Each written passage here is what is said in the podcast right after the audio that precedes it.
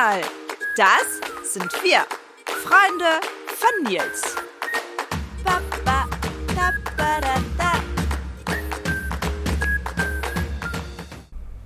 Und heute sprechen wir mit einem wahren Multitalent.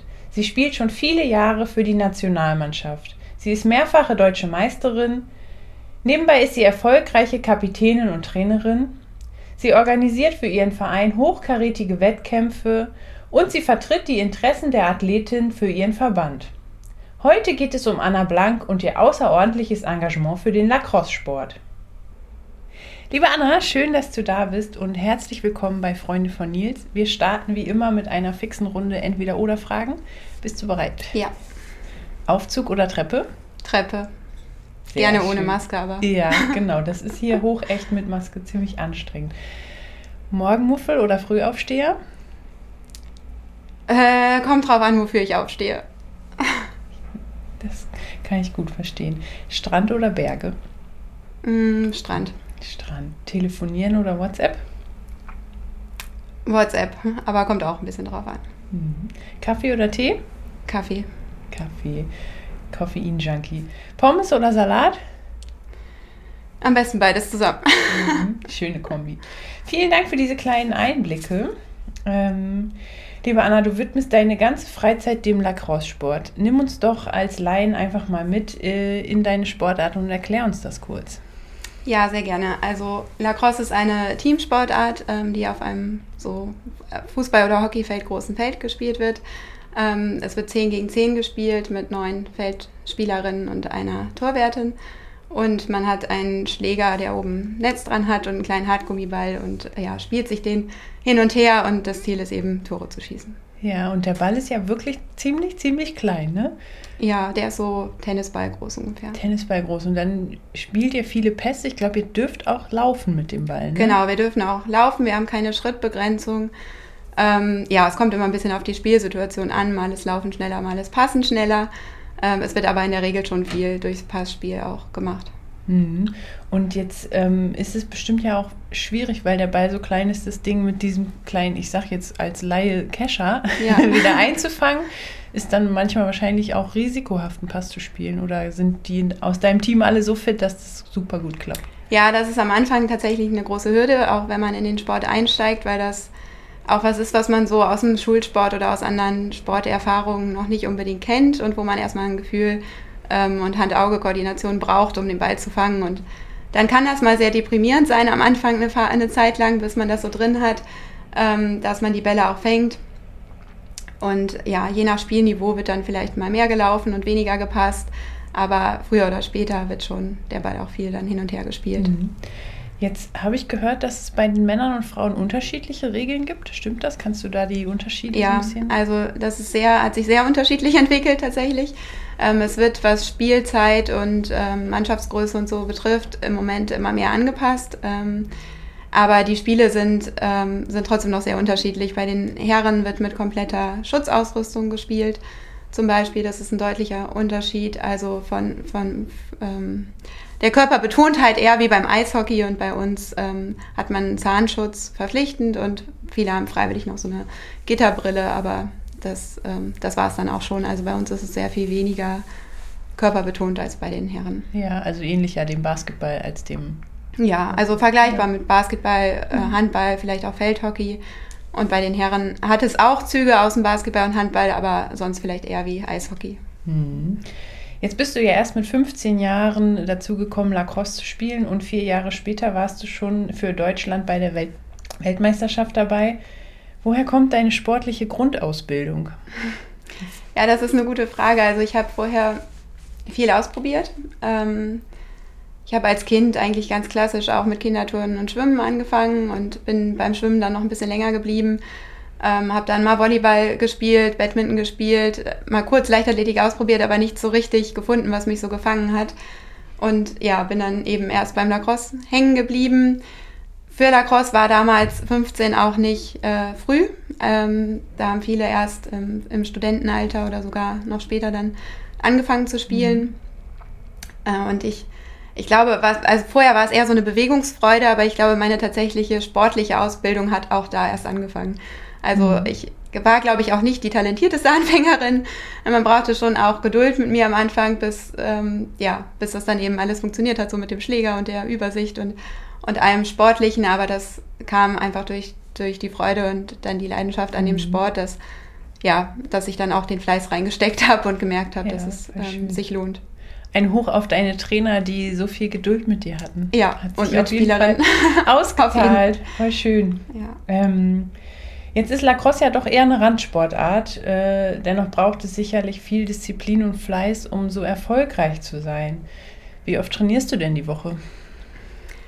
Ich tatsächlich mittlerweile eigentlich fast jeden Tag, aber das ist nicht unbedingt die Regel. Also ich bin da, glaube ich, nicht, nicht das typische Beispiel. Ähm, wir haben dreimal in der Woche Mannschaftstraining und dann an den Wochenenden je nach Saisonzeitpunkt noch Training oder Spiele ähm, oder auch mal freie Wochenenden natürlich. Ähm, aber ja, bei mir hat sich das auch langsam gesteigert und ich mache mittlerweile auch den Fitnesspart sehr gerne. Also ich habe schon auch Spaß am Laufen und am Krafttraining und mhm. ja, trainiere dann auch nicht jeden Tag Lacrosse spezifisch. Ja, sehr fleißig. Und in der Jugend hattest du auch schon so viel Training oder war das dann mehr so ein bis zweimal die Woche? Da war es noch weniger. Also als ich angefangen habe, war es, glaube ich, zwei bis dreimal die Woche mit der Mannschaft und ja, dann fing das irgendwann an, dass man nebenbei auch mal laufen geht oder ein bisschen Krafttraining macht. Aber es hat sich, also ich bin schon mit, mit dem Sport gewachsen und habe das, ja, eben dadurch, dass der Sport gewachsen ist und ich gewachsen bin, ähm, auch langsam gesteigert. Hm. Alles für den Lacrosse-Sport und dafür trainiere ich auch gerne jeden Tag. Ja. Ja, schön. genau. Mit deinem Start in Hannover beim Lacrosse begann irgendwie auch so ein bisschen die hannoversche Erfolgsgeschichte. Ähm, Seit Jahren ist Hannover jetzt erfolgreich und äh, im Damenlacrosse und schon häufig deutscher Meister gewesen und eigentlich auch immer noch ein Anwärter dafür.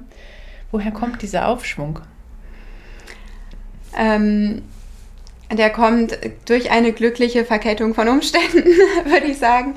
Ähm, also ich war einfach zur richtigen Zeit am richtigen Ort. Und ähm, dann gab es noch vier weitere Mädels damals, die mit mir 2006 ähm, bis 2007 angefangen haben für die U19 zu trainieren ähm, und dann auch 2007 ähm, zur WM gefahren sind. Und damit gab es zusätzlich zu den weiß, vielleicht nochmal drei bis vier ambitionierten Spielerinnen, die in Hannover schon vorher waren und teilweise auch für die Nationalmannschaft schon gespielt haben, ähm, nochmal fünf weitere jüngere Spielerinnen. Und dann hatten wir so einen Kern von, von Spielerinnen, die Lust haben, leistungsorientiert zu spielen und haben dann zufällig ähm, direkt nach der U19-WM auch eine amerikanische Trainerin gekriegt, die für ein Jahr geblieben ist und sehr gut zu uns gepasst hat. Und mit der zusammen haben wir es geschafft, dann uns äh, 2008 das erste Mal für die deutsche Meisterschaft zu qualifizieren. Also es war hauptsächlich dieser, dieser Kern an, an Spielerinnen, ähm, der Lust hatte, das ein bisschen ambitionierter anzugehen und dann mhm. die Trainerin, die genau im richtigen Moment dazu kam. Ja, Glück gehabt, viele Gleichgesinnte auf einem Haufen auf einmal zu treffen. Ne? Ja, genau. Sicherlich liegt es aber auch ähm, an deinem Engagement für deinen Sport. Ähm, erzähl uns doch mal deinen ehrenamtlichen Werdegang. Ja, der hat eigentlich ähnlich angefangen wie der sportliche im Lacrosse, ähm, auch relativ klein, dadurch, dass ich mal in so Ämter mit reingeschnuppert habe und dann Ämter übernommen habe. Ähm, und das steigerte sich eigentlich ähnlich wie das Training dann auch von Jahr zu Jahr. Und ähm, dann habe ich ähm, 2007 bei der WM noch eine Spielerin kennengelernt aus damals Göttingen, die dann später nach Berlin gegangen ist. Und wir waren dann auch 2008 zusammen das erste Mal auf einem Damenturnier und da kam eine Ausschreibung für die Ausrichtung der ähm, U19 WM 2011 vom Internationalen Verband.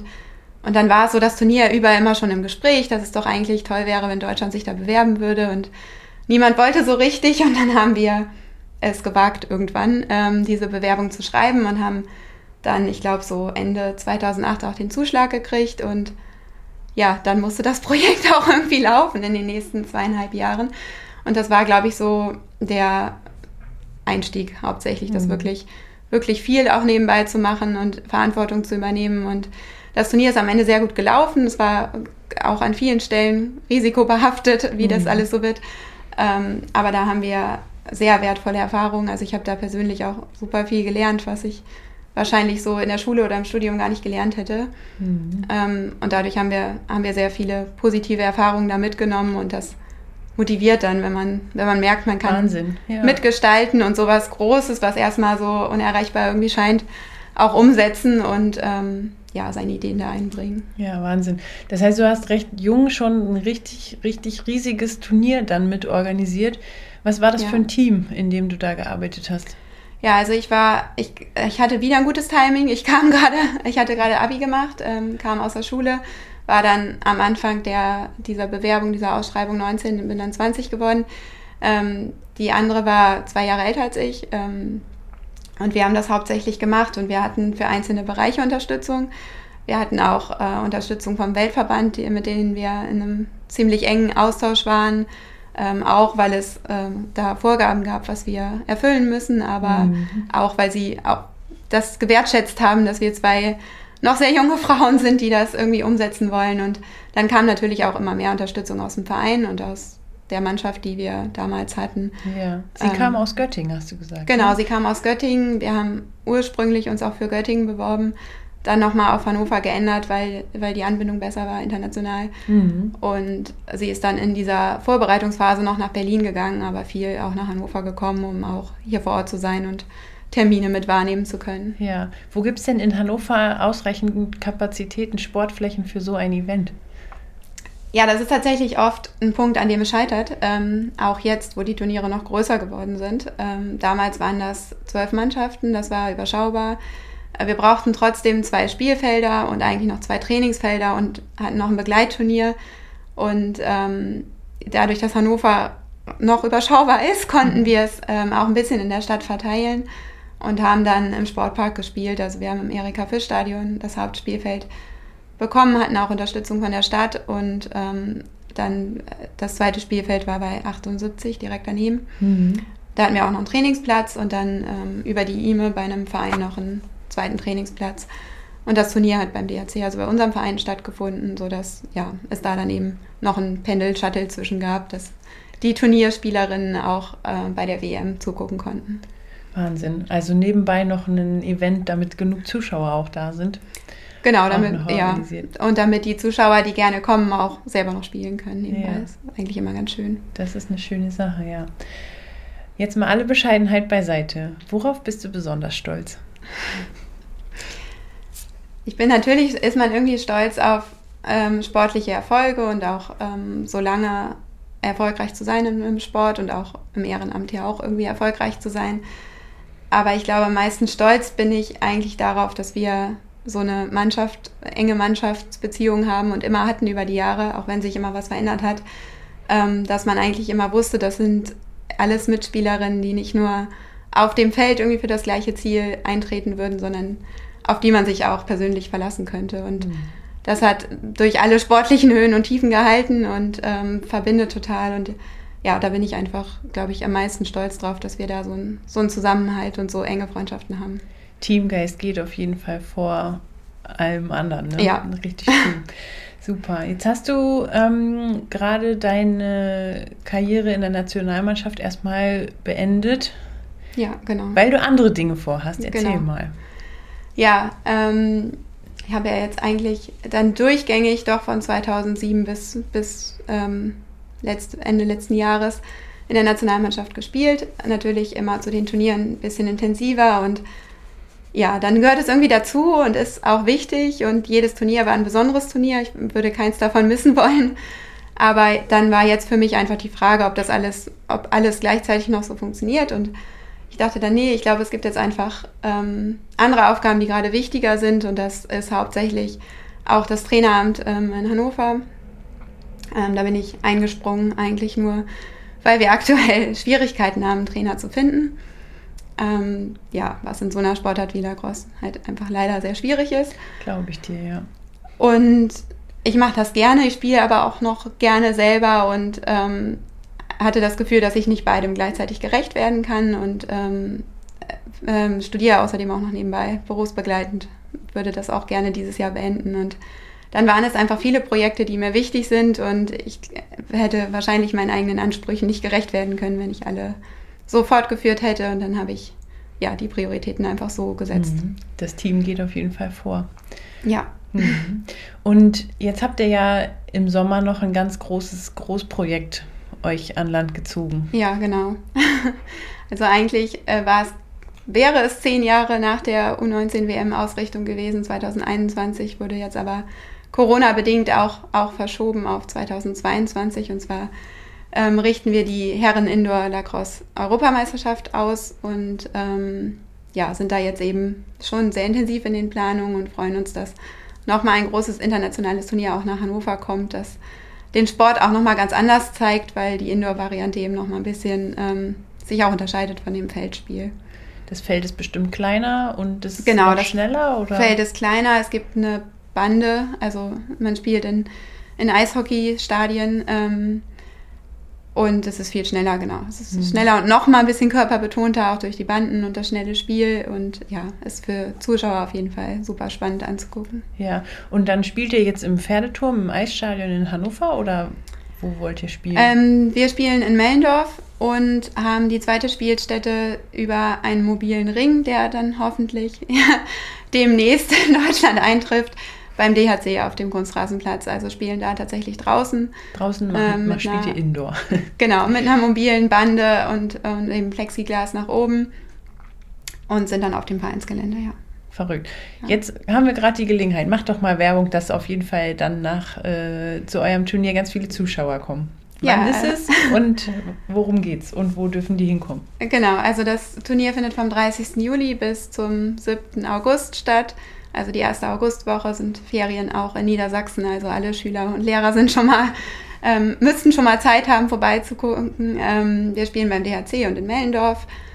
Wir ähm, haben eine Homepage, also abgekürzt wird es mit EBLC und dann 2022 ähm, kann man auch schon ein paar Informationen im Internet finden. Das wird in den nächsten Wochen hoffentlich auch noch ausführlicher und ähm, es kommen nach aktuellem Stand 15 Mannschaften und die deutsche Mannschaft ist da schon auch ganz gut dabei und kann mit um die vorderen Plätze auf jeden Fall kämpfen. Also sind lohnt sich. auch Hannoveraner Männer dabei, die mitspielen? Ja, also der Kader steht noch nicht endgültig fest, aber im, im erweiterten Kader sind mehrere aus Hannover und es ist eigentlich auch absehbar, dass, dass jemand aus Hannover auch vertreten sein wird, Wie wenn schön. alles gut geht. Ja. Heimspiel für Hannover. Genau. Jetzt habt ihr es ja verschoben allbekannt äh, das Thema Corona. Jetzt ist mhm. äh, die aktuelle Situation ja bestimmt auch für euch im Verein nicht leicht. Ähm, erlebst du besondere Ke Kreativität im Alltag und ähm, habt ihr irgendwelche Erfindungen, die du auch gerne im Vereinsalltag ähm, nach Corona äh, beibehalten möchtest? Schwierig, weil sich das, glaube ich, über die ganze lange Zeit, die das jetzt schon so geht, so ein bisschen auch immer verändert hat. Also am Anfang war sehr viel Kreativität da und sehr viel neue Ideen und ähm, es waren alle in so einem in so Modus, dass jetzt gerade was, was Besonderes passiert und man irgendwie was Gutes draus macht. Ähm, und es ist uns, glaube ich, auch über die meiste Zeit so gelungen. Also wir haben sportlich immer irgendwie die Motivation behalten können und auch Online-Training gemacht und äh, ja, so verschiedene ähm, kleine Online-Wettkämpfe organisiert in, in kleinen Gruppen aus dem Team dann. Ähm, wir konnten glücklicherweise relativ früh wieder beim Verein auch spielen, weil wir eben sowieso draußen sind. Das war ein Vorteil. Und mittlerweile ist das Training eigentlich wieder relativ normal. ähm, bei den Spieltagen gab es immer wieder Absagen und Verschiebungen natürlich noch. Da ist es jetzt so nach zwei Jahren schon auch schwierig, die Motivation weiter hochzuhalten, aber eigentlich klappt das noch ganz gut. So richtig eine, eine Erfindung, eine kreative Erfindung die wir beibehalten wollen, weiß ich jetzt nicht. Also ich glaube, es ist eher so, ich würde mir eher wünschen, dass die, dass man weiter zu schätzen weiß, dass man wieder zusammen mhm. zu Spielen fahren kann, an Turnieren teilnehmen kann, ja, einfach zusammen mit der Mannschaft irgendwo sein kann und wieder Erlebnisse unbeschwert irgendwie erleben kann. Ja. ja, es geht einfach darum, endlich wieder gemeinsame Erlebnisse zu schaffen. Ne? Ja, und auch zu, zu schätzen, was man da eigentlich hat und dass es dann eben doch nicht so selbstverständlich ist, wie man das vielleicht oft ja, gedacht hat. Genau. Für viele Vereine ist ja der Pandemie Pandemierhythmus ja gerade ungefähr so. Pläne machen, sich freuen, dass es vielleicht funktioniert, dann alles wieder über den Haufen werfen und wieder von vorne anfangen mit Planen. Äh, wie schafft ihr das bei der ganzen Planerei für die Katz, die Motivation hochzuhalten? Ich meine, ja. ihr habt ja die, äh, die EM, die Hallen-EM ja letztes Jahr schon mal geplant, ne? Und jetzt genau, macht ihr es nochmal. Ja, also es ist natürlich immer äh, es hat immer zwei Seiten. Es äh, gibt uns an manchen Stellen mehr Zeit. Ähm, auch, auch abgesagte Spiele schaffen ja Freiräume, in denen man dann in Planung vielleicht wieder mehr Zeit ähm, stecken kann. Aber natürlich ist diese Ungewissheit, ob etwas jetzt wirklich stattfindet und immer wieder so ins Leere zu planen, mit ja eben ohne das Wissen zu haben, dass es dann auch umgesetzt wird, ist schon irgendwie zäh. Aber ich glaube, wir haben, wir haben Glück, dass wir eine relativ große Gruppe von, von Leuten haben, die Ideen haben und die Lust haben, sich einzubringen und die Energie reinstecken und immer wieder irgendwelche neuen Visionen entwickeln. Und da lässt man sich dann oft auch mitziehen. Also wenn man dann vielleicht selber gerade nicht mehr so Lust hat, ähm, an noch einem Online-Treffen zu irgendeiner Vorbereitung teilzunehmen oder was zu planen und aber sieht, wie andere das machen, dann ähm, ja, sind es wie, wie sportlich auch einfach wieder Vorbilder und man hängt sich dran und und zieht mit. Und ich glaube, dadurch, dass, es, dass das eigentlich bei uns immer gegeben war, kann man da auch immer wieder neue Energie schöpfen. Voll schön. Ja, auch da stärkt die Gemeinschaft das ungemein. Ja, ne? genau. Wie schön. Jetzt ist es ja gerade in Randsportarten wie dem Lacrosse schon ganz, ganz, ganz enorm wichtig, dass äh, die Ehrenamtlichen da ähm, volle Power zeigen und ähm, alles geben, was sie können. Mhm. Ähm, warum ist das gerade im, im Lacrosse auch so, also warum läuft es so gut in Hannover? Ähm, ja, ich glaube, es ist einfach sehr wichtig. Also wie, wie in kleinen oder mittleren Vereinen ist es einfach ja, unabdingbar für Lacrosse im Moment noch, dass Leute sich ehrenamtlich engagieren, sonst würde vieles sehr viel länger dauern oder auch gar nicht umgesetzt werden können. Und dafür gibt es ein großes Bewusstsein und ich glaube, was eigentlich schon seit ich angefangen habe, 2003, 2004 zu spielen, immer so war, ist, dass aus Hannover viele Leute Ämter besetzt haben im Verband und oder auch im Verein, so übergreifende Ämter und dadurch ähm, es eine, eine Nähe gab einfach zu dem, was so passiert im Sport, ähm, zu dem, was im Verband umgesetzt wird und dadurch hat man viel mitgekriegt und auch gemerkt, dass man, dass man sich einbringen kann und dass man mitgestalten kann und dass man eben ja auch Sachen wahrscheinlich mitgestalten kann, die man ähm, in den großen Sportarten niemals mitgestalten könnte, weil man einfach dafür dann viel zu weit weg ist von den Strukturen. Mhm. Ja, also du bist sehr nah dran am Verband, ne? Ja, genau. Jetzt also. bist du da ja auch, hast du da ja auch ein Ehrenamt und bist Athletenvertretung. Ähm, bist du das alleine und was sind deine oder eure Aufgaben? Ähm, das bin ich nicht alleine. Also wir sind ähm, insgesamt neun, ähm, im Moment noch fünf Herren, vier Damen. Äh, das liegt einfach daran, dass es im Indoor Lacrosse noch keine Nationalmannschaft der Damen gibt. Deshalb fehlt da eine weibliche Vertretung. Wir sind aber von den Stimmen her gleichberechtigt aufgestellt. Ähm, genau, ich bin als Vertreterin für die Feldliga und es gibt dann noch jeweils Vertreter und Vertreterinnen für die Feldnationalmannschaft, für die Hallenliga und für die Hallennationalmannschaft und dann auch noch Jugendvertreter.